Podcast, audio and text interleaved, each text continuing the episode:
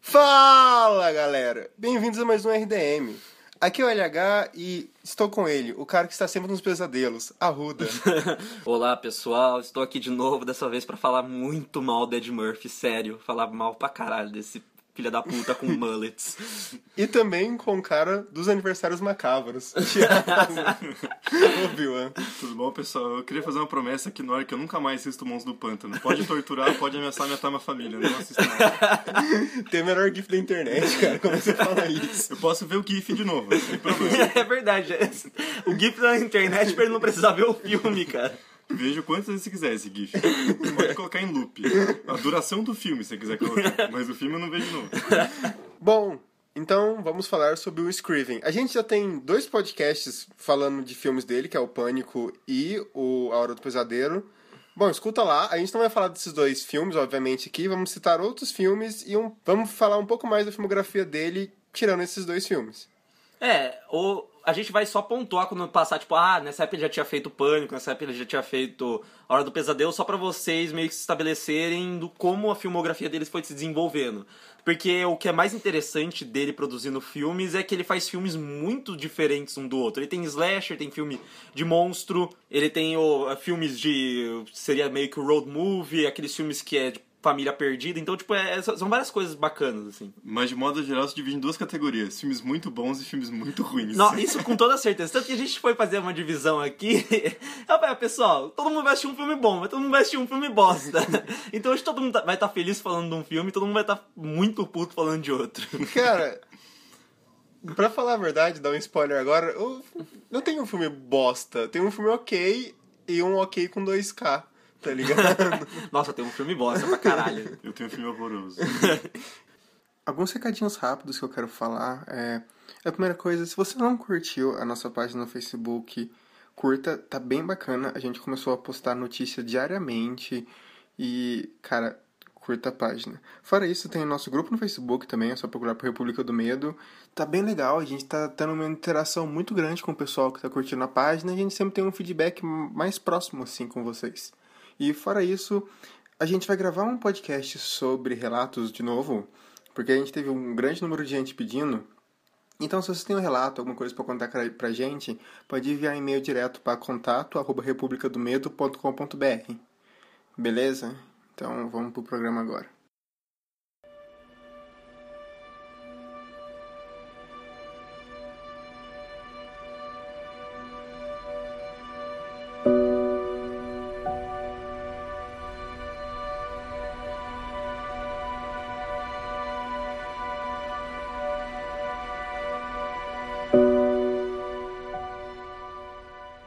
Bom, o primeiro filme da carreira dele é O Aniversário Macabro, que teve um remake com o nome original, que é A Última Casa à Esquerda.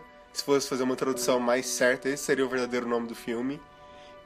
E é bem bizarro ele ter começado a dirigir por esse filme, que é um filme, para quem não conhece a fama do filme, é um filme bem gore, pesado, porque ele conta a história de um. São quatro adolescentes um, o chefe desse adolescente dessa gangue chama Krug, que veio a virar o Fred Krueger no futuro.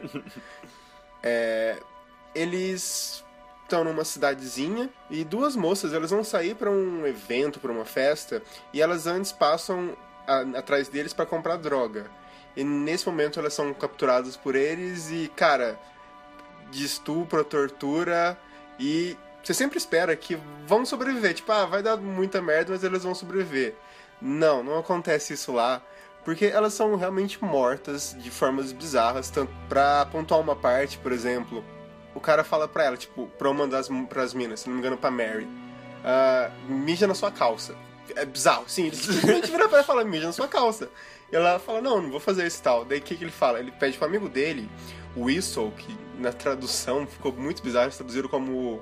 Não é subir, eles traduziram como outra coisa bem estranha, enfim. é, não, não, tipo assim, sobrou o, o apelido do cara não ficou, subiu, foi muito, foi, cara, foi, enfim. é, ele corta a mão dela pra ela mijar na calça, tá? É bizarro, cara, mas é verdade, é sério. E o filme, ele, ele começa, tipo, você começa odiando todo mundo. Porque, tipo, são caras que eles, eles matam as minas, quando essa mina morre, você fala assim, caralho, o que, que vai acontecer agora com a outra e tal? Daí eles viram pra ela e falaram, tipo assim, ó, nossa, você viu que eu matei sua amiga. Vamos ter que te matar também. Aí você acha que ela vai sobreviver de alguma forma, mas não, isso não acontece. Eu sei que esse filme tem uma. é, A fama dele é realmente tão violento quanto as pessoas podem estar pensando agora. A fama dele é que, tipo. O Wes Craven chegou, tipo assim, ah, vamos dar um chute aqui na- nas portas do- dos estúdios aqui com um filme bem pesadão e bem amadorzão, né? É, Então, um assim, filme bem amador, porque, tipo, no começo, assim, dele aparece ah, baseado em fatos reais, esse filme a gente, tipo, mudou o nome da, dos personagens que aconteceu isso. Uma coisa bizarra do filme é que aparece isso, só que no trailer e no cartaz tá escrito, tá escrito assim, tipo, repita pra você mesmo, isso é só um filme, isso é só um filme. Sério. Sério? Porque ele é bem pesado, tem muitas partes que foram cortadas no estúdio. Porque, bom, quando eles foram distribuir o filme, falaram, tipo assim, olha, esse filme tem, ele fica na categoria de filme, de filme erótico, que, tipo, nos Estados Unidos é R e depois o X. Aham. Que é a categoria máxima que, tipo, a maioria dos, dos cinemas nem passa esse tipo de filme. Exatamente. Tipo, é foge quando ninguém quer distribuir porque eles sabem que vai, vai foder com a arrecadação, assim. Porque pra assistir vai só um pessoal, tipo, à meia-noite ali, tipo, não vai render muito. Não é como se fosse, ah, tipo, um pessoal assistir de dia e vai ter um público maior à noite. Não, vai ser, só vai ter uma sessão em um cinema na puta que eu pariu. Então o estúdio, normalmente, eles não vai falar assim, não, não, amigo, pode cortar aí, abaixar um pouquinho, porque senão fodeu. Teve aquele, tem aquele filme muito importante na história de Hollywood, que é o Perdidos na Noite, Midnight Cowboys, que pegou um X rating nos Estados Unidos só porque falava de temas como homossexualidade, que nos anos 60 era... Não, meu Deus, não, não. Não, hom- homem se prostituindo, não, isso não acontece, né? E, tipo, foi o primeiro filme com a, cens- a censura tão alta a ganhar um Oscar de melhor filme, cara. E, tipo, é, é muito louco isso, porque nós estamos falando assim, tipo, também, da, acho que final da década de 60, nem da década de 67. é, tipo, final da década de 60, então você vê, assim, tipo, muito foda que, embora ainda tenha um filme ganhado o Oscar, ainda tem esse negócio assim, tipo... Até hoje a gente vê isso, filme de terror. Filme de terror, se ele, ele tem que ser cerebral pra concorrer a algum prêmio. Se ele é uma coisa mais gráfica, gore, a galera caga em cima e fala que isso é uma bosta, entendeu? Então, tipo, dá, dá pra ver bem de cara os problemas que o filme ia encarar. E eles cortaram 20 minutos do filme, que inclusive nessa parte que eu falei que eles matam a amiga dela, que, que eles fazem? Eles dão uma facada no peito dela e depois começam a brincar com os órgãos internos. Mas você assistiu uma versão sem corte ou você Então, assistiu a é- versão na cinema? versão, no primeiro DVD que lançou no Brasil, não tinha essa versão que eu acabei de falar. Ah, Depois é- lançaram uma versão nos Estados Unidos, que veio pra cá o novo DVD, que tinha a versão que era sem corte. Porque o que aconteceu? O filme teve 20 minutos cortados e nunca é muito bem explicado em lugar nenhum. Tem uma entrevista com o Scream falando que ele conseguiu colocar esse, esse o filme do jeito que ele queria na distribuição, porque ele pegou algo de alguma forma o não o título, mas ele pegou tipo um amigo dele e ele distribuiu um filme que era a categoria R, que é o 18 anos entre aspas normal. E ele pegou, tipo, esse título do amigo dele e distribuiu o filme no lugar.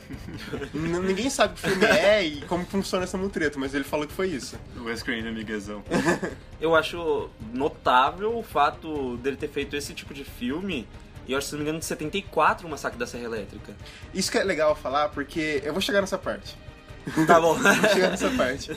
Porque o que acontece? Esses quatro caras, é, eles estão sendo procurados e, bom, a família já avisou a polícia porque faz um mais de dias que as meninas estão fora de casa e eles vão parar para pedir ajuda como quatro garotos perdidos na última casa à esquerda. Que, incrivelmente, é a casa da menina que foi capturada por eles. E a menina, ela tinha, ela tinha um colar que a mãe dela tinha dado pra ela de presente. Por isso que o filme chama Aniversário Macabro, que era aniversário da menina. Que é bizarro esse nome em português, mas enfim. Sim, todos os nomes em português. Você deu sorte de não colocar um subtítulo, um subtítulo óbvio. Tipo, Aniversário macabro, ela está fazendo 18 anos. Nossa, ele é genial. E então, é, ela tenta barganhar com o cara, tipo assim, olha, não me mata, eu te dou meu colar. O que é bizarro, porque você já tá sendo presa, ele, né? Ele podia arrancar É. o seu colar. Enfim, um dos caras tem um colar e os pais dela, quando ele chega em casa, aquela coisa bem a laranja mecânica, saca? Tipo, ai, vo- acolhemos o, o cara que assassinou, e daí ele descobre, a mãe dele descobre através do colar. E aí vem aquela maior trama do filme. Tipo, os pais dela começam a torturar eles, que inclusive tem uma, aquela tortura que é famosa de, de tirar os dentes com o martelo, que inclusive tem no Old Boy, que é Nossa, genial. Caralho, velho. Ai, que horror. E é muito bem feito. Esse filme inteiro é bem feito. Mas peraí, os pais dela, então, eles conseguem dominar os quatro malucos. Os Exatamente. caras são muito pobres. Pelar o saco do cara. E daí entra a parte que um deles morre com uma, com uma serra elétrica. Caralho. Antes do, do massacre, Do massacre da serra elétrica. serra elétrica. Cara, isso não são pais, velho. Eles foram- Eles foram enviados de outra dimensão pra vingar essas meninas, velho. Exatamente. Pode ser, cara. Bom, e é- essa é mais ou menos a trama do filme. O que é bizarro é que no remake, a Mary volta e mata os caras, tá ligado? Caralho. Tipo, ela não Nossa. morreu. Ela, por algum motivo, ela não morreu no remake dela. No final das contas, ela volta pra casa dela, os caras estão lá e falam: Ah, filha, você quer matar? Você tá ela?" Você se deu o trabalho de ver o remake. Não, é que eu vi o remake há muito tempo atrás e eu falei: Cara, eu já vi esse filme antes. Não. Entendeu? Eu falei: Caralho, é que aquela. E não é uma, só porcaria." uma cópia de Hollywood, tem um filme original. Sim. Porque outras vezes você tá assistindo um filme lá, tipo, mais novo, assim, velho, eu já vi esse filme antes. Ah, é, ele tá copiando igualzinho no filme que eu assisti ano passado. É horrível, é horrível. E, cara, se... é legal que, tipo assim, ele é um filme gore e veio filmes, não, não sei se dizer tão pesados ou menos pesados, tipo Holocausto Canibal ou Cannibal Fox, que é um filme italiano também. A gente já falou dele no Holocausto Canibal, mas teve muito filme italiano também. A gente citou isso no podcast do Mario Bava, que teve muito filme italiano que apela pro gore. E, cara, eu acho que ele é mais pesado que Funny Games. Funny Games, no fim das contas, leva pra um terror mais Nossa, psicológico. velho, eu não consigo assistir Funny Game, juro pra você. Eu fico mal, cara. Eu começo a passar, meio que passar mal. Tipo, sei, sei lá, que, que filme estranho, cara. O Haneke é um sádico. Se você nunca assistiu Funny Games, assiste a versão original, porque o ator, o vilão principal, cara, ele. aquele moleque é genial, velho. Não, o, a- o remake é feito quadro a quadro pelo próprio Haneke em, em Hollywood, mas ainda assim o original vale mais a pena. É bizarro isso, é tipo, é, é tudo igual, só que os atores fazem uma diferença enorme ali. É, ele falou assim, já ganhei meu dinheiro mesmo? Deixa eu gravar um negócio desse em inglês. Aí os caras falam assim, ó, amigo, você não quer fazer aí um filme Hollywood? Ele falou, tá bom, deixa eu gravar o Não. meu, meu, meu mesmo filme, só que... Ele falou quanto? O- outra coisa que eu quero pontuar também é a trilha sonora que eles escolheram pro filme. É, algumas cenas tem, tipo, tendo um gore pesado, tipo, aquela cena bem intensa, aí do nada tem, tipo, um corte pra mãe da menina fazendo, tipo, bolo na casa dela, saca? Daí fica esse contraste muito grande, assim, em algumas cenas. Parece que você se sente mais mal ainda. Eu- E eu não sei dizer... Você não sabe dizer se, é genialidade do cara... A, a edição desse filme ele já era já do, do Wes Craven, porque eu sei que ele, bem no, no começo da carreira dele, ele vai editar boa parte dos filmes dele. E, tipo, vai, é claro, vai dar um trabalho da porra, né, pro cara, mas eu não, não tenho certeza se eu acho que já a edição desse filme já era dele, porque se tem uma coisa que ele faz bem, é editar o filme dele pra ter um ritmo, é, vamos dizer assim, bem essa coisa. Você tá, tipo, ah, a coisa terror corta pra uma coisa bem prosaica, assim, você fica, what the fuck, só fica estranho. A única coisa que eu tenho reclamado desse filme é que, tipo assim, ele não. Cara, ele é um filme que começa tenso e ele vai. Cara, marca no seu relógio, tipo, 15, 17 minutos de É filme. legal, ninguém tem relógio. marca no cronômetro no seu celular. Em 17 minutos de filme, cara, você tá se perguntando por quê? O que, que tá acontecendo? Por que tudo isso? E tem uma coisa só pra reclamar. É que, cara, tem dois policiais, eles são, tipo, completamente super babacas. Tipo, muito idiotas, idiotas ao extremo, de acabar a gasolina do carro deles. Saca? Pior que eu fiz isso. Não, mas eles são policiais, É, cara, eles estão caçando a mina, tá ligado? Eles A estão caçando as diferença, a diferença é que eles têm uma arma e eu não. Exatamente. E. Eu não sei se eles não estão fazendo uma- um, um alívio cômico, ou se ele. Sei lá, os personagens simplesmente não se encaixam, é ridículo. Mas tirando isso, o filme. Se você gosta de gore e você nunca assistiu, eu acho que você tem que assistir. Eu não quero falar mais sobre o filme. Uma nota, eu, eu, eu preciso saber uma nota pra esse filme, pessoal, mas tipo de 1 a 5, como se fosse o- os nossos corvinhos ali. Cara, quatro corvinhos, cara. Eu gosto de gore, mas eu acho que o filme é bem pesado, ele tem umas cenas bem tensas. E, mas ele não deixa nada a desejar. Se você for assistir o filme sabendo disso e sabendo o que te espera, que nada vai acabar bem, a vida é uma merda, e, e é isso aí, eu acho que você- a chance de você gostar do filme é maior. Como você deveria assistir todos os filmes, porque a vida é isso mesmo. Sim, mas é que, gente. às vezes a galera espera demais, sabe? Fala, tipo assim, não, o filme é ótimo e tal. Cara, mas se você não gosta de sangue, é pesado. Igual você, tipo assim, ah, eu vou assistir Funny Games e eu Não tá. Quero que tudo termine bem. Não lá. tem como, Eu amigo. tô meio bad hoje. Alguém me indicou reversível e eu falei, porra, cara, que. que... Não, mano, eu... Não, velho. tem que entender que o filme é pesado. Ninguém indica. Se tem algum tipo de coisa que você indica o Você não pessoal. tá, tipo, no, no bar ali conversando, cara, tem um filme muito bom pra você assistir. Não, Não, eu- é assim que se Nossa, eu, eu assisti ontem comendo uma pipoca bem de boa. Nossa, você vomita a pipoca. É verdade. É um, cara, é um filme que tem barulho pra te dar náusea, mano. tipo, A câmera parece que fica girando o tempo inteiro. Mas os primeiros minutos de filme realmente ele tem barulho pra te dar náusea. sim. É sério. Cara, é um filme de terror, velho. Nossa, É nunca mais assisto. Gaspar Noé dá um podcast. Dá. Dá um verdade. podcast do Fica- caralho. Fica a dica RDM. With us is one of the most influential figures in contemporary horror, Wes Craven, a novelist, screenwriter, producer, and director. Thanks for joining us. My pleasure. Eis que em 77, o Wes Craven escreve, produz, dirige e edita o Quadrilha de Sádicos, que na verdade é um nome muito bosta em português, assim, mas em inglês é The Hills Have Eyes. Se eu não tô enganado, o remake chama Viagem Maldita. Viagem Maldita. Eu acho que assim, eu, eu vou falar de- desse filme específico, mas o tema rende um podcast só porque tem sequência desse filme que a que o estúdio quis lançar, tem remake, um remake não muito bom, mas que eu assisti antes mesmo de eu assistir o filme original. E é um filme que, bom, se a gente citou o Massacre da Serra Elétrica falando assim, ah, ele fez um filme bem gore, que tem uma morte de Serra Elétrica antes do Massacre da Serra Elétrica, o Wes Craven considera esse filme dele, o Quadrilha de Sádicos, meio que uma homenagem é, ao estilo do Massacre da Serra Elétrica, porque ele achava tipo uma obra-prima, ele assistiu e falou assim, caralho, é isso que o cinema de terror tem que fazer agora. Eu acho bom. Eu, acho cara, bom. do- dos filmes slasher, eu acho o melhor, sinceramente. Eu gosto pra caralho do Massacre do Eu gosto de Massacre Serra Elétrica. Acho que inclusive é o único que eu gosto. É, é- eu acho muito bom esse tipo negócio muito documental, É, mas- câmera na mão assim. Mas eu gosto mais as dos remakes mesmo. Ah, tá. ah, tá bom, rapaz. É. Deve gosto ser. mesmo, cara. Acho bom pra caralho. Mas Que é- Só pra falar, tipo, tem, tem um remake. Um remake que, que eu acho que é ok, que é o do Horror MTV. Não, não, todos são aposta. Não, é sério. Que, cara, o primeiro filme do MTV, cara, é, é tristeza.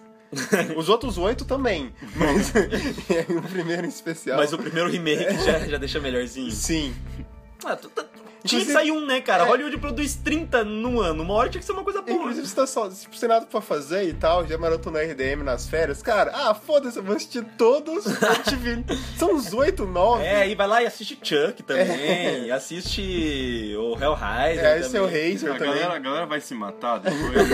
Na cartinha do suicídio vai estar RDM acabou com a minha vida. Pelo menos a gente ganha, a gente fica famoso na internet. Não cara. existe a gente, nada como. Não existe essa coisa de publicidade ruim, É, rapaz. a gente vai aparecer na página da UOL, cara. E não vai ser porque a gente tá preso.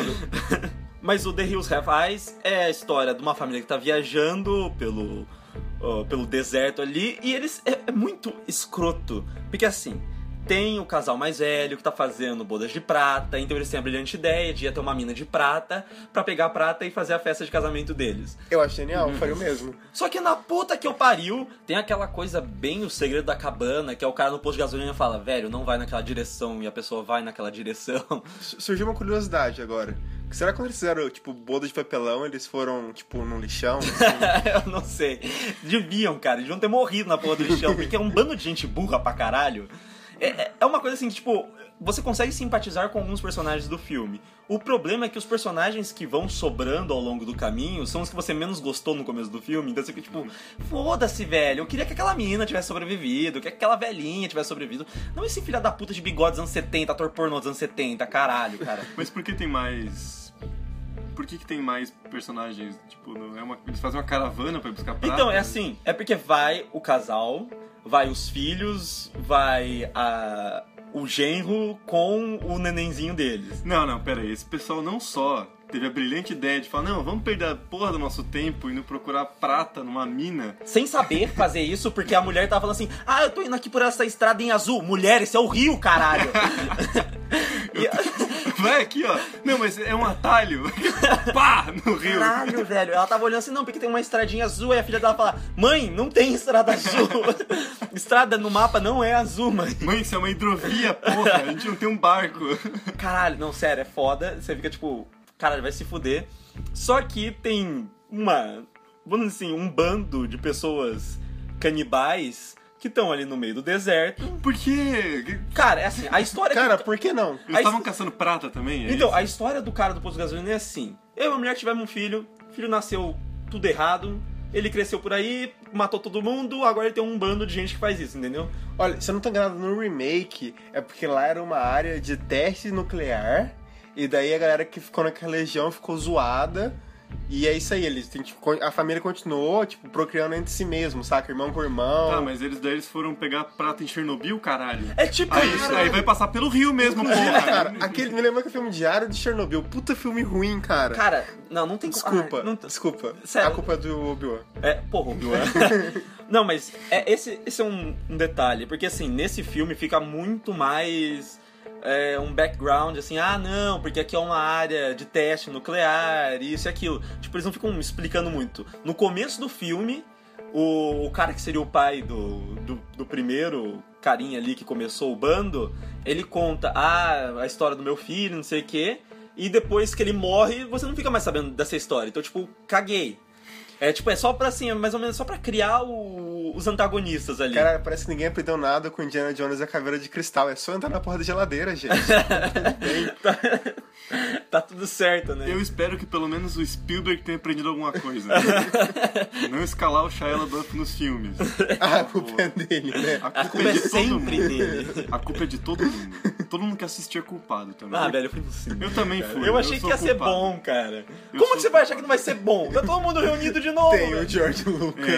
É, é o George Lucas assinando o roteiro depois de 83. É verdade. É nada o, bom. que, o que bom poderia sair disso? Você tem um ponto. Que falar isso pro meu eu, eu mais novo, né? que foi empolgado no cinema. Nossa, Indiana Jones é legal. E saiu assim, tipo, não, isso é errado. Foi a primeira vez que você pensou em suicídio? Cara, vocês percebem. Foi uma das primeiras. Pararam pra pensar que Indiana Jones, o Rei da Caveira de Cristal, é tipo o ET biludo de Hollywood? Porque no final é tudo busca em conhecimento, cara. Eu juro, eu juro que é verdade. Eu parei pra pensar um dia e falei assim, caralho, e ela quis conhecimento demais e morreu. Essa é é a A gente vai história. voltar a falar do ET Bilu. É isso mesmo tô dizendo. É, esse é o novo. A nova pena desse podcast, o ET Bilu. O ET Bilu. Não, a culpa não é minha. Não sou eu que tenho o ET Bilu colocado no nome no Twitter, né, senhora LH? Que feio, né? Que feio. Mas voltando ao quadrilha de sádicos, que o que é muito legal do filme, a direção do Wes Craven é muito bacana, porque, tipo, é aquela coisa assim, parece quase improvisado na maioria das vezes, e você sabe o porquê que determinadas, é, determinados quadros foram feitos daquele jeito. Tem uma cena que o garoto, tipo, eles têm dois cachorros, que seria a Bela e a Fera, que é um casal de cachorro que eles têm de pastor alemão, e, se não me engano, a, a fera foge. O garoto ele vai até onde a fera tava amarrada no trailer deles. Ele vai lá e tá, tipo, quebrado a corrente. Normalmente teria, tipo, uma composição. é, porque ele tá de costas pra gente quando ele vê a corrente. A câmera teria trocado pra um close-up, ele estaria olhando assim, teria mudado a fotografia, alguma coisa assim. Só que o que, que acontece? Como eles não tinham dinheiro, aí o cara levanta, dá um giro, tipo, nada a ver pra câmera onde tem luz ali por causa do trailer pra falar, nossa, estourou a corrente, e volta pra dentro do trailer. Você percebe que os caras não tinham dinheiro pra fazer a porra do filme, Cara, o entendeu? Will Craven nunca tinha dinheiro pra fazer as porra do filme, é isso mesmo? Não, não. Ele, ele teve dinheiro ali, depois desse filme ele foi começar a ter um pouco mais de grana, mas foi fazer cagada. Aí né? ele fez os mãos do pântano. Devia Aí- ter deixado ele sem dinheiro. Aí os caras falam assim, vamos tirar dinheiro de novo do cara. Lembra aquele cara que a gente emprestou um dinheiro? Manda um agiota quebrar as pernas e pega de volta. E é muito bacana como ele também apresenta os personagens. É, nunca a gente, tipo, demora pelo menos 40 minutos pra ver de corpo inteiro o que seria o bando que tá no deserto. É porque os atores demoraram pra entrar na produção. Era, era muito caro pagar o cachê. Eu, talvez, cara, eu não sei. Eu acho que pode ter sido tipo o Evil Dead, que pegou outra pessoa da produção e colocou no lugar e só depois mostrou outra pessoa ali contratada, Nossa, entendeu? Evil Dead é o maior migué da história de Cara, Hollywood. é- Mas genial, é, a cara. coisa- é o Miguel É mais genial, lindo cara. da história do cinema. Um dia eu vou genial, tatuar o Sam Raimi nas minhas costas, tá ligado?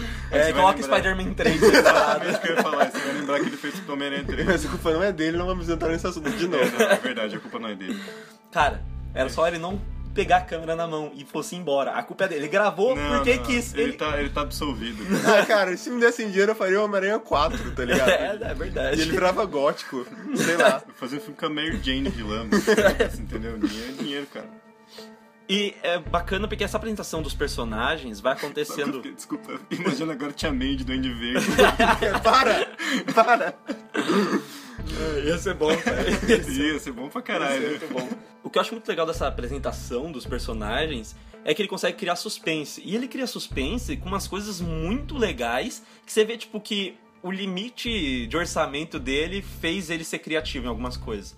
Tem uma sequência do filme que o pai da família ele vai investigar o posto de gasolina de novo, e quando ele chega lá tem tipo. É como, cara, é como se fosse um cano, e esse cano tá com um buraco na lateral dele, assim. E aí o, o vento entra e faz tipo barulho de, como se fosse uma flauta, sabe? Faz tipo um barulho, só que mais grave.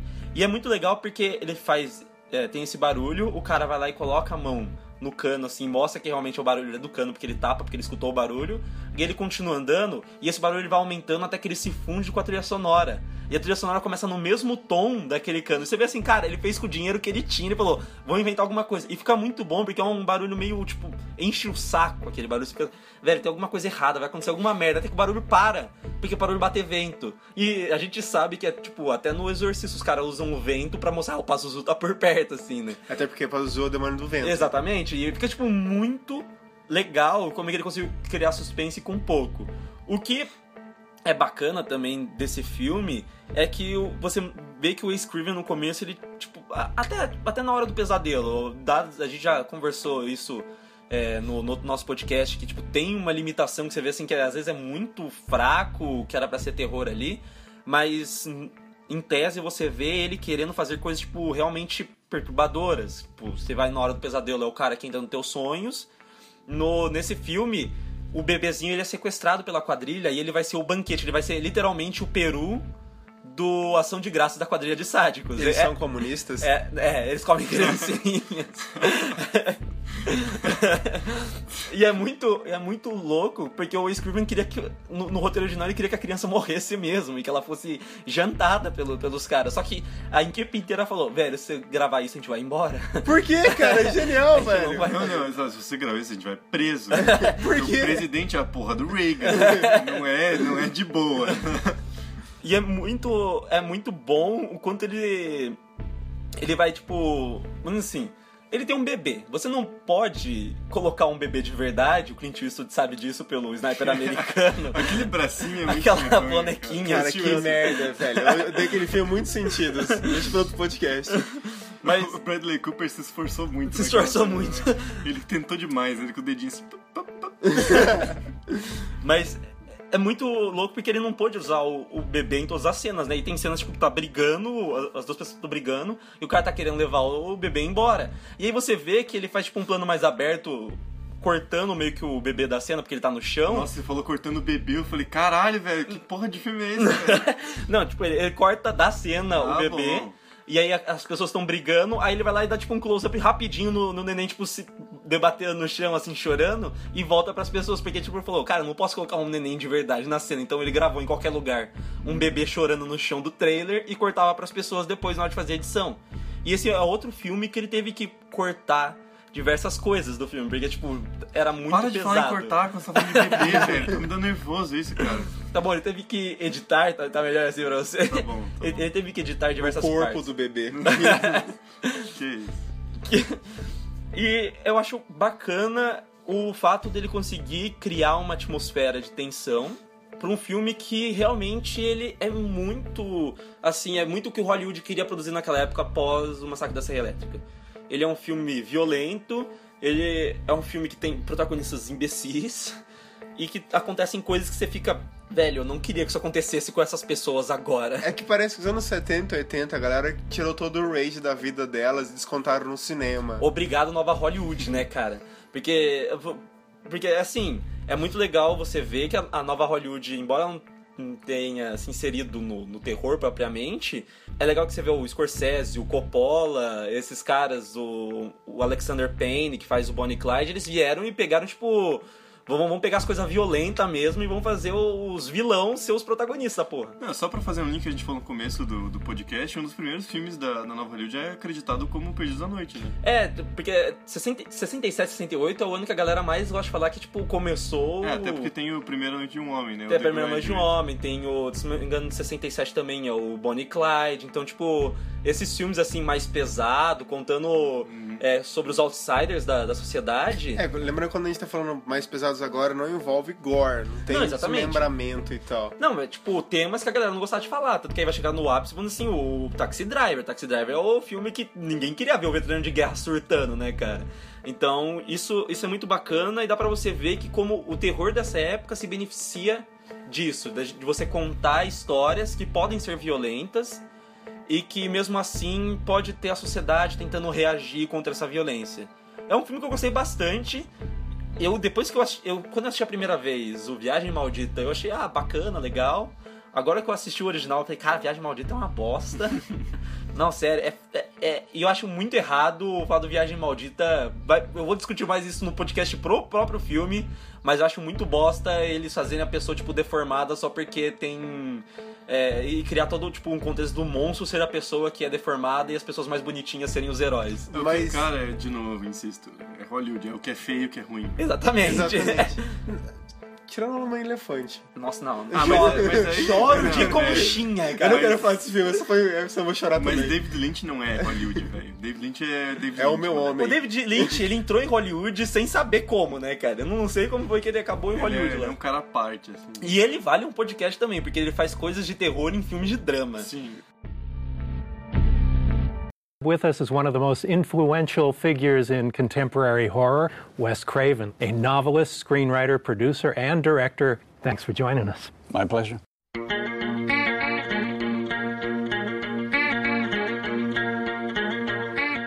Falando em David Lynch, o protagonista do filme que eu vou falar agora, que é o Homem do Pântano, de 82, é o ator que faz o Leland Palmer no Twin Peaks. Sério? E curte Twin Peaks é o mesmo ator. Cara, Twin Peaks é genial. Não, o cara é, tam... eu gosto pra caralho também. Não, o cara também do Veludo Azul? Não, não, não, não. Ele, não, ele não é o protagonista do Twin Peaks. Ah, tá. tá. Ele é o cara que faz o pai da, da menina que morreu. Ah, tá, que entendi. É a Laura Palmer. Só fica de, fica de curiosidade, porque a única coisa que se salva desse filme mesmo. O Monstro do Pântano é baseado... É meio que baseado na, no, no, no super-herói. Não dá pra dizer super-herói, mas o personagem da DC Comics, né? Primeiro filme ruim da DC. ele, ele é escrito pelo Alan Moore, eu não tenho certeza, não, me corrija. Ele não é criado pelo Alan Moore, mas a fase mais famosa dele foi escrita ah, pelo Alan Moore. Tá. Então, tipo, as HQs fodas Nome do Pântano são do Alan Moore. Só porque, ele pra é salvar, porque o né, Alan cara? Moore é Deus. Porque, tipo, o Homem do Pântano era um herói bem bem merda, assim, nada a ver, sabe? Tipo, umas coisas meio. Mas meio ele, ele só deixa o Alan Moore, tipo assim, ah, foda-se, faz o que você quiser com essa merda. Cara, velho, você pode dar o. Você pode dar o Capitão Planeta na mão do Alan Moore pra foda, entendeu? Só que, tipo, ele pegou o personagem e deu uma profundidade maior no sentido de. Ele fez um negócio mais obscuro, assim. Que, tanto que ele começou a integrar a Liga da Justiça Sombria depois disso. Então, tipo, foi um personagem que teve esse movimento. Mas o filme, velho, puta merda, cara. É tipo pior que Fantasma. Vocês lembram de Fantasma? Eu lembro não, de não, Fantasma. nada é pior que Fantasma. Não, Fantasma é excelente, Pra quem gente. não lembra, é só procurar no Google Fantasma, mas é um cara de colar roxo. é, Roxo, lilás, não sei. Ele é o, o cara que é apaixonado pela Rose no Titanic, não sei se vocês lembram. Só, só queria fazer um comentário. Você acha Demolidor ruim? Assista o Fantasma. Sério, Cara, eu não sei. Não, Eu não sei, hein? Cara. Ah, não sei. Colã vermelho é melhor que roxo. É verdade, ele tem um ponto, cara. Mas é, é bizarro. Não, Fantasma é bizarro. Fantasma, eu, eu não, nem lembro direito a história. Eu lembro dele na floresta e um elefante. É a única coisa na minha cabeça. É muito ruim aquele filme. Ele é tipo um HQ pulp dos anos 40, cara. Eu sei que teve a ideia de fazer um filme daquele. Ah, vai dar certo. Mas. Talvez o Adam Sandler. Volta pro filme, Imagina por o e o Fantasma. Caralho, ia ser bom demais. A única certeza é que ele seria indicado ao Fanboys de Ouro. Porque todo ano ele é indicado. Todo ano o Adam Sandler tem certeza que vai concorrer a algum prêmio, né? Ele fica em casa aguardando. Mas enfim, Homem do Pântano, vamos lá. Ah, pelo que eu vi na internet, a ideia era meio que fazer uma homenagem aos filmes de ficção científica de cientista maluco dos anos 50. Então, tipo, a ideia é ser meio zoado mesmo, sabe? Tipo, é pegar um personagem que é um cara meio doidão, que faz uns experimentos muito loucos e daí ele vira um monstro. Tipo, bem, bem estilo médico monstro até. Só que. Falando do Médico Monstro, é- já tem um podcast, escuta lá. Bom, ouçam lá. E daí, cara, e, tipo, a única coisa boa do filme, que é o ator que eu tinha comentado, que eu esqueci o nome dele agora, mas ele é o Leland do Twin Peaks, ele fica tipo 15 minutos no filme. Porque eles transformam no monstro pântano e daí, tipo, como não conseguiam colocar o ator e o dublê na mesma roupa, porque eles eram muito diferentes fisicamente, eles cagaram pro ator principal e deixaram só o dublê. Então, tipo, o cara tá em 15 minutos do filme, ele até convence um pouco um cientista maluco, charmosão, assim, só que daí depois você fica tipo. Mas como que ele vira o monstro do pântano? Ele bebe alguma coisa? É, então, ele, ele tá fazendo um experimento que é tipo, ele quer. É, ah, cara, é muito. Nossa, não consigo nem falar direito, é muito ridículo. Ele quer acabar com a fome no mundo. Aí, olha, olha a viagem. Aí ele pega o gene de uma planta e quer cruzar com a célula de um animal. Pra quê? calma, calma. Pra fazer uma planta que tem o instinto de sobrevivência de um animal. Por quê? Por que isso? Porque ele é burro.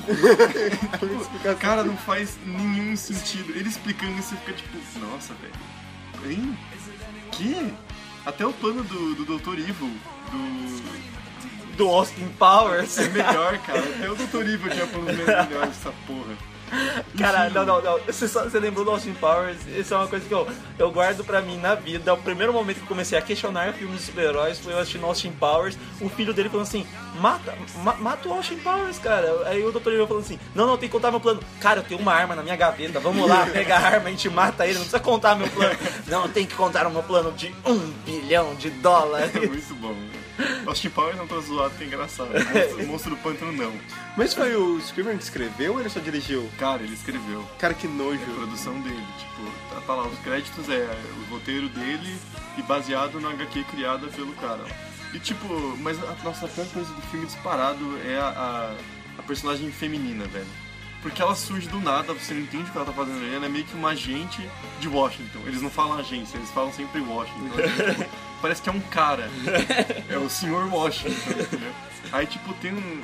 E assim, ela surge no filme, aí brota um interesse amoroso entre ela e o, o doutor por, por motivo algum. Por motivo, grandes motivos de foda-se. Eles, cara, é muito ridículo, eles estão conversando, aí eles falam, eles falam assim, ah, vamos, eu quero te mostrar os pântanos.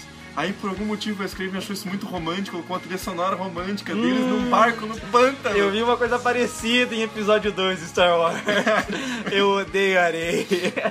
E o vilão do filme, velho, ele tira uma máscara. Não! Assim, não é Scooby-Doo. Ele, ele é tipo, é bem Scooby-Doo. Ele é tipo o cara, da, o chefe do lugar, da segurança do lugar, que ele tá protegendo o doutor. Aí ele chega assim e fala: Ah, eu não sou tal cara, eu sou o arcano. Aí ele tira a máscara. Assim, Sério? Eu fiquei tipo, nossa, que porra eu tô assistindo?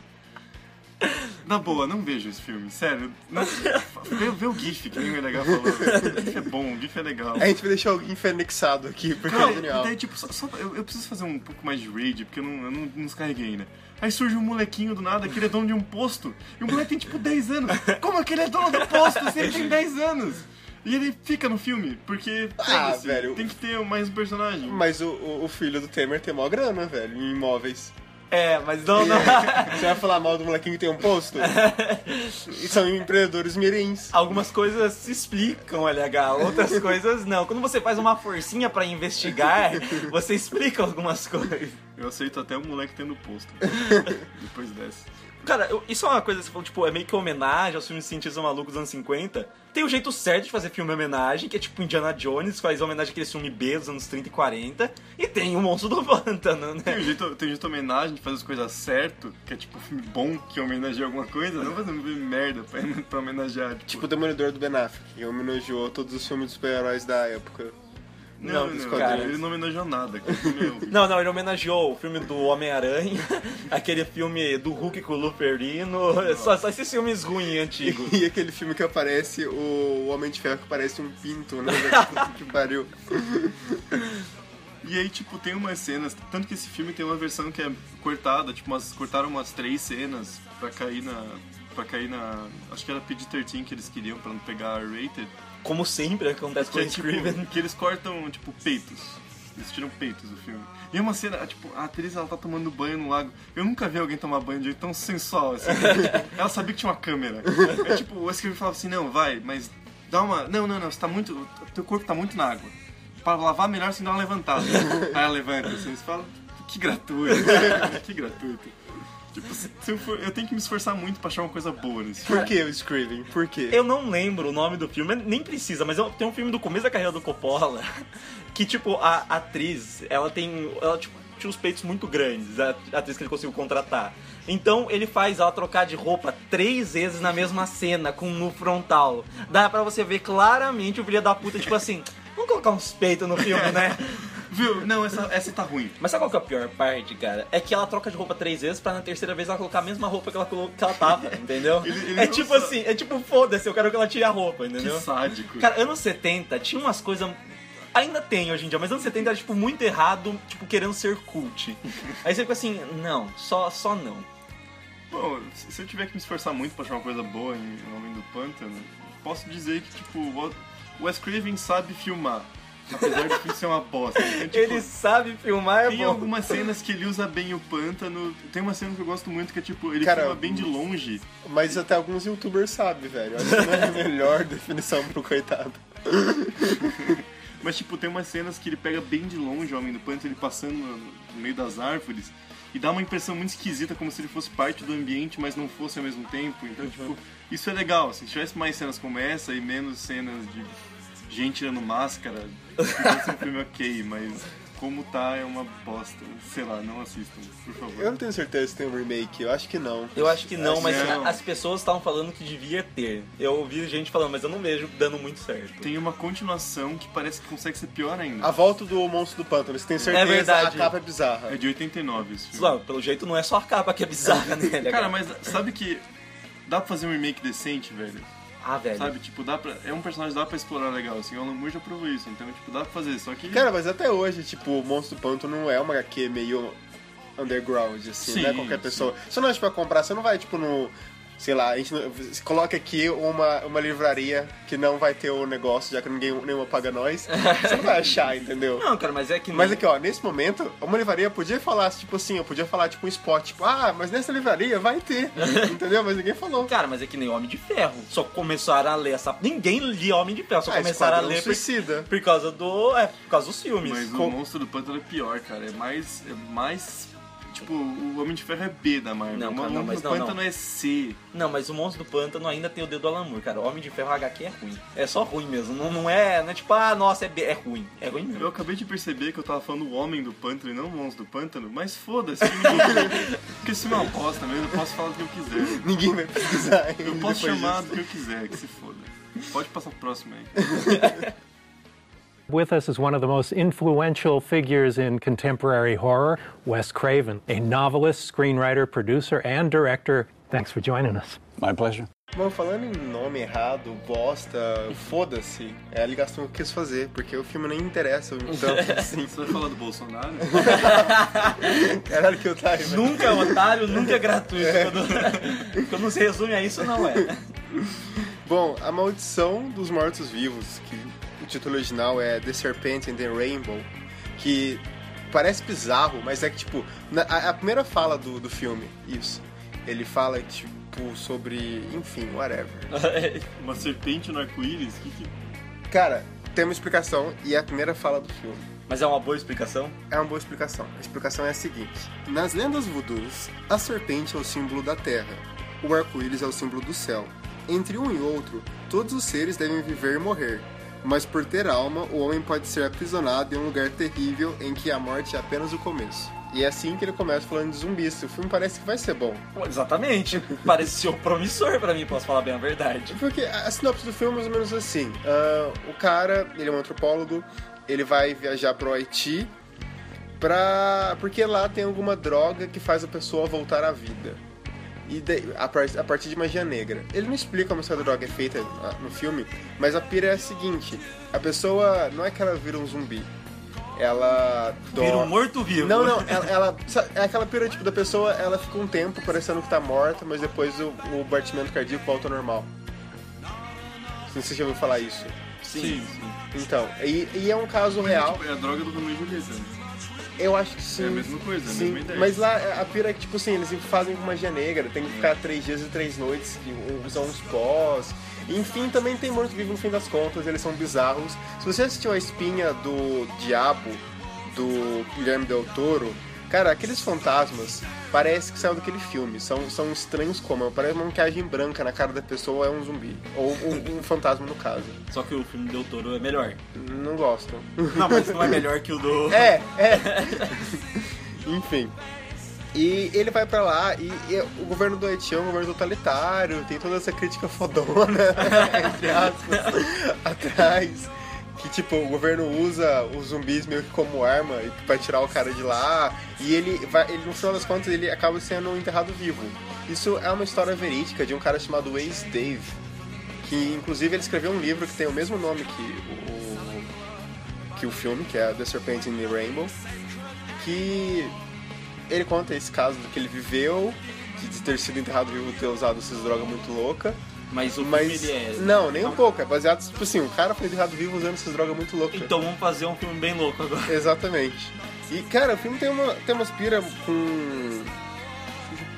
com surrealismo. Quando o cara tá. Porque, tipo, o cara no começo ele tá usando umas drogas numa tribo na Colômbia, saca? Ele é um antropólogo que gosta de se drogar muito. Ou seja, é um antropólogo comum. Ele é qualquer antropólogo. E daí eles chamam ele pra ir pro Haiti pra investigar isso. Cara, não tem o que falar da direção, é tipo normal. É tipo padrãozinho, é piloto automático. Exato. Porque, Tipo, eu vou fazer uma grana aqui. É, exatamente, não tem tipo, a mão dele em nada naquilo. Você não sabe quem que é o filme, parece que não é interessante saber. Quando o filme acaba, você quer esquecer ele. Pô, é triste isso, cara, porque ele já tinha. Ah, ele já era um nome forte, né, nessa época. Ele já tinha vindo do. Do Hora do Pesadelo, então é, é meio. É meio triste você olhar pra esse Sim, lado. Porque é um filme de 88. Cara, é um filme que realmente duas semanas você vai esquecer muito fácil, que ele não faz diferença nenhuma na sua vida. Eu acho bem legal usar, tipo, zumbis como crítica, igual o, o- o Romero fazia, né? igual o Romero E fez. mais recentemente o Invasão Zumbi também muito Exatamente. E, cara, lá eles meio que tentam, daí parece que eles desistem no meio do caminho, daí eles tentam de novo e nada dá certo. Estavam fazendo um filme e falaram, não, É tipo, nossa, vamos colocar uma crítica aqui ao governo. Vamos... Totalitarismo é, é, é ruim. é ruim. Na hora que o Craven olha pro assistente e falou, eles terminaram meu cheque? né?" Se terminaram, pode encerrar a produção aí. Cara, é tipo o Ron Howard fazendo a- os filmes do, Drum, do Dan Brown lá, caralho, velho. O Caralho. cara faz tudo no piloto automático, o pior que o piloto automático do Ron Howard é ruim, velho. Essa aí que é a parte Ele foda. nem sabe fazer piloto automático. E, sinceramente, não, não é um filme que você espera nada, que tem nada. Não, é- olha, é verdade, tipo, assim, é um filme quando eu tava vendo ali a lista de filmes, eu falei, ah, vai, vamos ver esses filmes aqui. Foi tipo, parecia diferente dos outros filmes que a gente abordado até então. Falei, ah, vamos lá, acho que pode ser um filme bacana pela diferença de tema. Pra ele, você deu o filme que você achou diferente. Pra mim, você deu Homem do Pântano. Mas não, olha só, você tem que, você tem que ver o seguinte. Eu vi ali, Gore, filha da puta. Vamos lá, vamos passar pra LH. LH adora um Gore. Eu vi assim, o do Pântano. Falei, opa, HQ, vamos passar pro Obi-Wan. Ah, claro. Aí eu falei assim, ó, filme merda de comédia com terror, o, com o Ed Murphy, o que, que eu vou fazer? Eu que vou me fuder. Aí aqui entra eu, entendeu? Eu, eu- todo mundo se fudeu nessa história. Não vem aqui ficar sofrendo Ah, sozinho, não. o filme meia boca, Então só. vai lá, explica pra gente que porcaria é essa, Ruta. Bom, vou contar pra vocês o que é Vampiro no Brooklyn.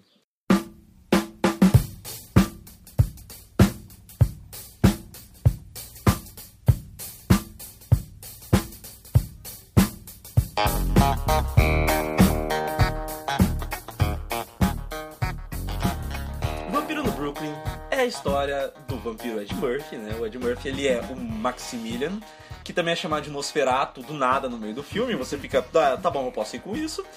Tudo bem. E a história é a seguinte: no começo, bem no comecinho do filme, já tem uma narração em off do Ed Murphy fazendo um sotaque do leste europeu que você fica what the fuck. Que é assim. E, acabo de parar pra pensar que não faz sentido nenhum ele ter esse tipo de sotaque pela origem dele, porque ele começa a contar: os vampiros foram expulsos do Egito. Nós éramos um povo do Egito que fomos expulsos de lá, atravessamos a África. Até aí tudo bem, porque basicamente todos os vampiros do filme são negros. Então falei assim: ó, pô, a massa, eles estão falando tipo ali, ó, os vampiros negros. tu- Tudo bem, tipo, né? Massa, o filme, o filme da Ed Murphy. Mas é do- Ed Murphy. Exatamente, é, o filme da Ed Murphy, do Will Smith, normalmente tem essa, essa questão, tipo assim, ok, pelo menos faz sentido isso, mas aí o sotaque já não fazia sentido.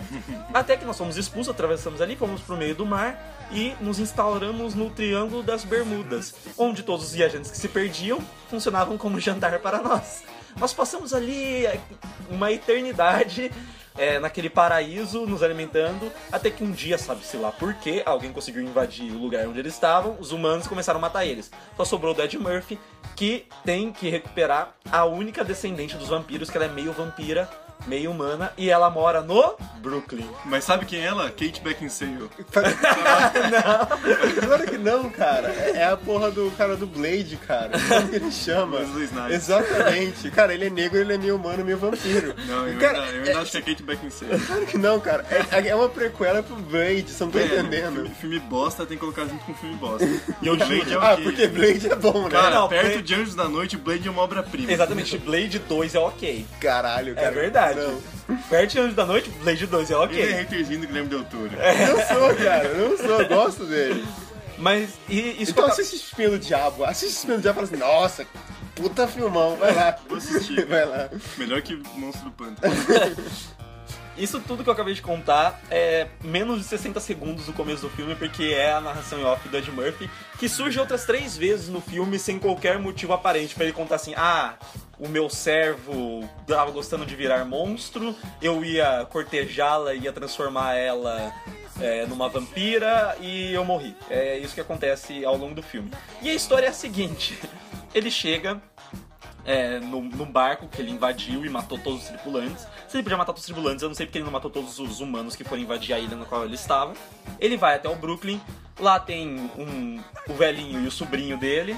O sobrinho foge, o velhinho é atacado e vê um lobo se transformar num homem, um homem chamado Ed Murphy de mullet. Ah, droga. Aí eu falei que ia começar Underworld agora. Até que ele vai lá, acha o sobrinho do cara e começa a transformar ele num servo, tipo um monstro, sabe? Tipo, tropeço. ele, tipo, corta a mão, ele corta a própria mão e joga sangue na boca desse cara e esse cara fica viciado, falando assim, nossa, que poderes você me deu, agora eu vou seguir você. E ao longo do filme ele vai se transformando de cada vez careca, cheio de verrugas, o braço dele começa a cair, Não é pra ser comédia esse filme, não? Velho, esse é o problema do filme. Ele, tipo, na descrição dele, ele é terror e comédia. Só que nada do filme é assustador. É só, ah, beleza, vai ser engraçado. Só que é muito chato. Ele só tem uma hora e meia e ele é muito chato, ele não passa. Tipo, você fica assim, velho, eu não, não aguento É, mais é- essa é porra. muito raro um filme de comédia com terror acertar. Tipo, muito raro mesmo. Não, o The Rock Horror Picture Show é o que funciona, mas porque cai mais pra comédia musical, né? Então- Beetlejuice. É, Beetlejuice também. Beetlejuice também. E tem aquele filme bem bosta também, do Ed Murphy. Lembra aquele Casa Mal Assombrada? Cara, mas que filme é bem bosta. Caralho, Nossa, velho, é o Ed Murphy gosta de de fazer ruim. filme nojento. né? Ele só faz filme merda, cara. Depois do Príncipe de Nova York, ele falou: Vou cagar nessa porra aqui. Não, e é Cara, eu nem gosto de Príncipe de Nova York, me desculpa, sociedade. Não, é clássico Sessão da Tarde. Velho, quando eu fui assistir o Vampiro no Brooklyn, eu pensei, um príncipe em Nova York, só que com vampiro, vai ser a mesma Um coisa. maluco no pedaço. É, vai, vai, vai ter um negócio meio tipo, sei lá, vai ter uma cena que ele vai ter que fazer uma coisa diferente, ele vai vestir roupas pra fazer outros personagens ao longo do filme, porque é isso que ele faz, ele interpreta outros personagens e você fica, nossa, isso é tão sem graça. Isso, tipo, não é que nem. Ah, você não gosta de Norbit, cara? Nossa! Nossa. Sério, não, eu, eu preciso, eu preciso fazer o meu, meu momento rage, que Norbit foi escolhido um dos piores filmes da história do cinema, e tinha gente no Twitter reclamando que Norbit é um filme muito bom. Vai tomar no seu cu. Não, não preciso conversar mais com você, não, não quero saber de você, Você mas você é um errado. bosta e você está errado. não, não tem meio termo, você é um bosta. Você gosta de Norbit, o problema é seu, eu não gosto de você. Norbit é muito ruim. Nor não, Norbit é horrível. Mas o, pro- o problema do filme, de verdade, é que, é assim, o Ed Murphy se leva super a sério, porque o Wes Craven, ele queria que o Ed Murphy fizesse uma coisa mais, tipo assim, mais leve, uma interpretação mais, tipo, humanizada do, do vampiro. Ele queria que fosse um cara... É, pra quem já assistiu o Drácula do Coppola, Ou o Drácula 2000, risos. não, o Drácula, o Drácula do Coppola que ele tem uma coisa meio tipo, ele é diferente do, do livro do Bram Stoker no, no quesito que o, o Drácula que o, o Gary Oldman faz, ele tem tipo uma- um lado humanizado assim, ele tem uma coisa tipo de se apaixonar e meio fragilizado. Isso era que o Wes Craven queria do Ed Murphy com um toque de comédia, entendeu? Tipo, ah, você vai ser meio fragilizado, isso pode gerar um, Porra, mas ele cobrou demais do cara que não tem talento nenhum, né? não, velho, não, o- o Ed Murphy, ele, ele- quando ele queria fazer as coisas da década de 80, ele conseguia. Quando? Hã? Quando? Você não está cobrando de verdade? Um príncipe de Nova York.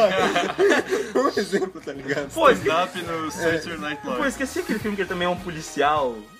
Que é muito engraçado, velho. O primeiro é muito. Ah, é... O primeiro é muito Um não é um tiro em apuros, é uma coisa assim. Eu acho que É é, uma isso. bem bosta, assim. Tipo, o primeiro filme é muito legal, o segundo filme já é uma bosta, já pra variar, porque o segundo filme ele salva um príncipe chinês na puta que eu. Sei lá. Mas E continua. era o Jack Chan. É é você falar, tipo, Adam Sandler, interpreta aí, cara, faz um drama. Tem um filme. Tem um filme. Tem um filme. Paul Thomas Anderson é o homem. É, ô cara, se você não sabe fazer alguém Cara, atuar, dá pro Paul Thomas Anderson. Se eu não me engano, tem na Netflix até esse filme. é- o nome do filme é Embriagado de Amor. É né? o Punch Drunk Love. E é muito Cara, bom esse é filme. um puta filme, velho. É, é um filme muito bom, só assim, velho, o Adam Sandler sabe atuar, ele, só foi- não quer. Ele foi indicado a Globo de Ouro. É a única vez na vida que ele foi indicado a alguma coisa que não foi o Promoesa de Ouro, velho. mereceu. O Framboesa ou o Globo? Todos. Todos. Os dois. Enfim, Mais o Framboesa pelo cônjuge da obra. Mas aquele Globo de Ouro mereceu também. O, Vampiro no Brooklyn, ele tem diversos problemas quanto, tipo, ah, porque aí o que ele quer fazer? O plano do vampirão é fazer assim: ah, eu vou chegar naquela mina, que ela é descendente da minha raça, vou transformar ela em vampira de vez, porque ela tem esse lado humano dela ainda, então eu tenho todo um plano de afastar todas as coisas que ela gosta pra ela vir pra perto de mim, e até aí você fica morrendo de sono porque é um saco. Tem uma cena que o Ed Murphy ele interpreta um pastor na igreja, que na verdade é o vampiro se fingindo de pastor, e ele começa a fazer um sermão sobre como o mal é bom. então é tipo uma comédia romântica de terror. É, só que não tem nem a comédia, nem o romance, nem o terror. Talvez o Woody Allen conseguisse salvar o filme. Não, não, ninguém conseguiria salvar o filme. Sério, a única parte legal do filme que eu gostei bastante. Não, gostei bastante de uma palavra parte, mas que eu gostei do filme é no começo, quando ele vai atrás do sobrinho do, do cara. E o, esse sobrinho é meio que tipo um corretor de apostas, assim. Então, tipo, ele tá devendo um dinheiro pros agiotas. Aí, quando o cara tá sendo atacado pelos agiotas, aparece o personagem do, do Ed Murphy, o Maximilian. E é bem legal porque, tipo, até então a gente não tinha visto o rosto dele. E ele surge, tipo, numa névoa, assim, é, tipo, bem galhofão, mas você vê que o Screamer tá querendo fazer de propósito aquilo. E o Ed Murphy surge e ele literalmente arranca o coração do cara na mão. Isso, isso é muito legal, tipo, nessa cena ele arrancando. O cara começa, tipo, a atirar nele e fala assim, nossa, eu já fui enforcado, decapitado, é, já me afogaram, já me des- desmembraram, mas é a primeira vez que me deram um tiro. Ele vai lá e arranca o coração do cara, falando assim, tipo, ah, a próxima vez tente mirar no coração. Ele arranca o coração do cara. E, tipo, a única coisa que é legal é você ver o cara morrendo enquanto ele tá com o coração pulsante na mão e ele é um AJ italiano. Aí quando ele chega lá pra perseguir o sobrinho que fugiu de novo, o sobrinho fala assim, cara, não, qualquer coisa eu te levo pra jantar, não, não me mata não. Ele fala assim, não, ele- eu já comi. Ele vai lá e cospe fora um pedaço do coração e fala, comida italiana, só porque o AJ era italiano. Tipo, esse é o único segmento do filme que você fala assim, haha, pode ser legal, pode ser. Você olha pra tela e fala risos. RS, RS, RS. Mas é uma merda, porque tipo, esse foi o último filme do. do Ed Murphy com a Paramount. E ele só fez esse filme porque ele queria os direitos do professor Aloprado pra ele. Então você fala assim, ah, vocês me dão direitos de marketing do professor Aloprado que eu faço mais um filme pra vocês. Cara, que motivação, mano. Ah, ele foi lá e fez. É porque foi um filme que fez dinheiro pra caralho, né? Então ele, tipo, ele sabia que ia fazer dinheiro. E é aquilo que ele sempre faz. Ele ficou fazendo pessoas enquanto ele tava vestido. Peidando. É. Nossa, que bosta Tem, uma, tem o, o Jack Black tira sarro disso muito legal no Trovão Tropical. Sim. É tipo, tem uma série de os atores que estão no filme, eles têm filmes, tipo, falsos antes. O Ben Stiller tem uns filmes que parecem o Stallone, merda. E o Jack Black tem um filme que ele interpreta todo mundo de uma família de gordo e ele fica peidando no filme. Cara, é Tipo, verdade.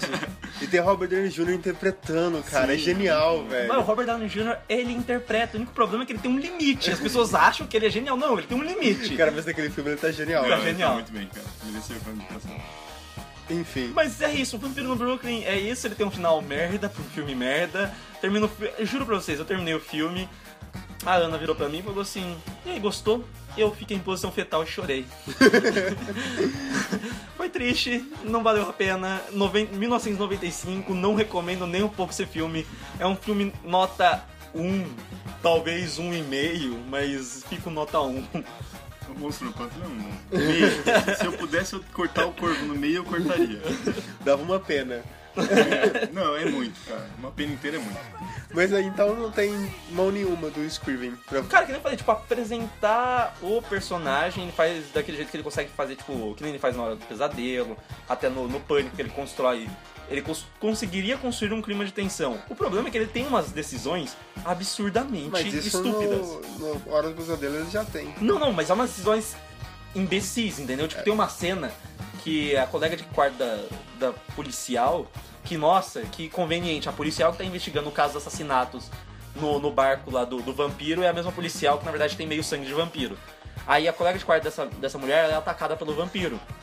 Dentro do quarto dela, né? E aí, pra mostrar que ela morreu, sangue escorre pela fechadura da porta lá de fora. Eu fiquei. Não tem tanto sangue dessa mina no corpo pra encher um quarto e vazar pelo lado de fora. Então. Caralho. É que é um filme do Tarantino, na verdade. Velho, sério, o Tarantino teria vergonha disso. Ah, não teria. Ele vai até copiar no próximo filme dele. With us is one of the most influential figures in contemporary horror, Wes Craven, a novelist, screenwriter, producer, and director. Thanks for joining us. My pleasure. Vamos falar de filme bom, cara. Por favor, né? Vamos. ah, eu, eu separei um dos filmes que tinha um maior. Acho que na verdade é o que tem a maior nota no Rotten Tomatoes no MDB pra você. Pô, Do obrigado. Né? Tipo, do- compensar, né? Dos que a gente podia, dos que a gente ia falar, ó, pô, tem esse O Monstro do Pântano, mas tem o Voo Noturno ali. Então, o filme que eu vou falar é o Voo Noturno de 2005, que em inglês é Red Eye, que é tipo. Eu acho bem legal esse nome porque é o, é o nome do voo que é tipo meia-noite, assim, sabe? Que a pessoa já tá cansada pra caralho, mas ela quer chegar em casa logo, então ela pega um voo noturno e, tipo, os olhos ficam vermelhos por causa do cansaço. Então, tipo, é um apelido que eles dão pra esse tipo de voo. História da minha vida amanhã. Só que não vai de avião, né? É. Isso é triste. Mas enfim, o filme é sobre a personagem da Rachel McAdams, que é a Lisa, e ela tá, pelo que eu entendi, ela foi no funeral da avó dela no, no Texas e ela tá voltando pra Miami, que é onde ela mora.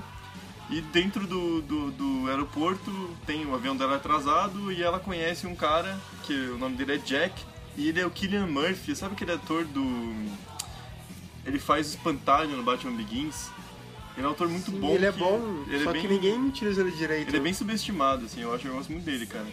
E é engraçado porque ele tem uns olhos muito sinistros, cara. Sim, velho. Ele, ele nasceu pra fazer vilão, cara. Sim, ele é um vilão muito bom. E tipo, começa o filme, parece uma comédia romântica, assim, porque eles se encontram, eles ficam, tipo, comendo um taco, assim, sabe, tipo, conversando. Aí chegam no, no Caralho, o avião... taco no aeroporto deve custar tipo um Nossa, rim, velho. olho do cu. Aí chegam no avião, aí tipo, ela tá entrando ela vê, nossa, o meu assento é no, no lado do seu. Fica tipo, oh, que coincidência. aí você começa a falar, Eita. Vamos se beijar e tal. Só que é isso que você começa a pensar, isso tá ficando estranho. Isso tá ficando estranho. Só que o que eu gosto é que ele é um filme que ele não tenta fingir alguma coisa porque ele sabe que tem alguém vendo o filme. Entendeu? Tipo, o personagem, desde o momento que ela senta, que ela tá do lado dele, ele já fala assim, ó, sequestrei seu pai, você vai fazer isso, isso, isso pra mim. Ele não tenta manter uma máscara de bom moço, entendeu? Então, tipo, isso já é muito legal, assim. E ele, ele constrói um puta de um suspense. É, basicamente, eu não quero entregar muita coisa, eu quero que vocês assistam esse, porque esse é bom de verdade.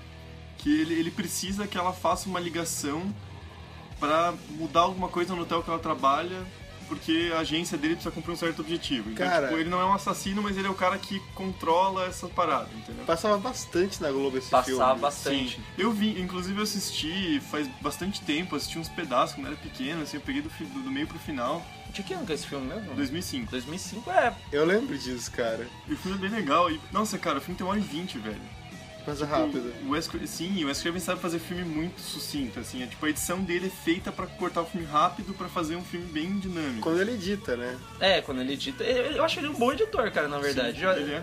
eu, eu acho que ele. Eu acho que isso. é- Ele era, né? É. Infelizmente. É, Infelizmente é. morreu, mas é, é um talento dele que eu acho que às vezes ele pensava até na direção já pensando na edição. Ah, sim. Porque dá dá pra você ver, assim, tipo, o dina- dinamismo de diversas sequências, dele querer fazer tipo, uma sequência, assim, tipo, tensão bem rápido, de muitos cortes, mas não, tipo, ah, muitos cortes, tipo, sequência de ação. Quando tem sequência de ação dele, você consegue entender o que tá acontecendo. Mas, tipo, muito corte, tipo, ah, planos detalhes e coisas específicas assim, porque ele já tava pensando, ah, vou encaixar isso com isso. Cara, um dos maiores mestres da história do cinema fazia isso direto, que era o Kurosawa, né? Sim. Ele filmava e já pensava em editar o filme, porque o filme dele era. a ideia era de movimento. Então, tipo, fazia sentido o cara fazer essas duas, essas duas coisas ao mesmo tempo. Ah, o Hitchcock é outro, né? O cara é rei da decupagem de cena, o cara ele fazia é, planta baixa ali de, do, do set que ele queria e, tipo, desenhava todas as movimentações dos atores e da câmera que ele queria fazer, assim, já pensando na edição final, porque ele sabia que o corte final era dele.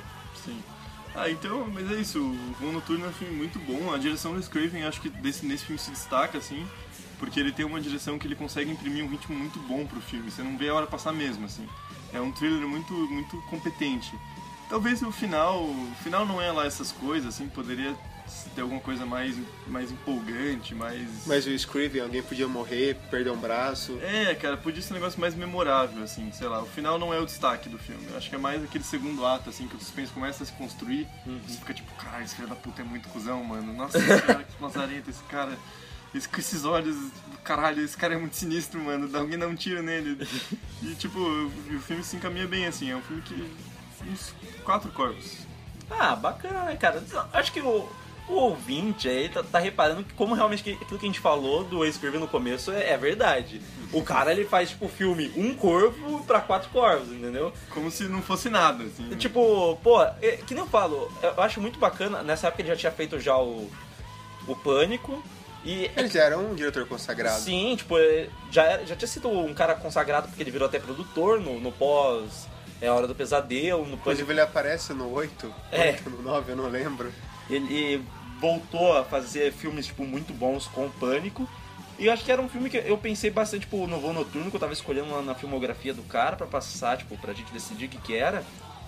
Porque, tipo, foi um dos últimos filmes dele que era, tipo, considerado realmente muito bom. Sim, sim. Então, e, né, vamos terminar com uma nota alta pro cara, porque, pô, o, o Craven infelizmente morreu assim, e eu acho bacana a gente falar que realmente dá pra você ter uma completa noção que ele era um cara talentoso e que ele sabia, tipo, migrar em alguns gêneros muito bem. Em outros, nossa, era horrível. Ele morreu agora em 2015, ele tinha 76 anos. Só uns números que seria interessante contar, que ele, ele dirigiu 29 filmes e escreveu 39.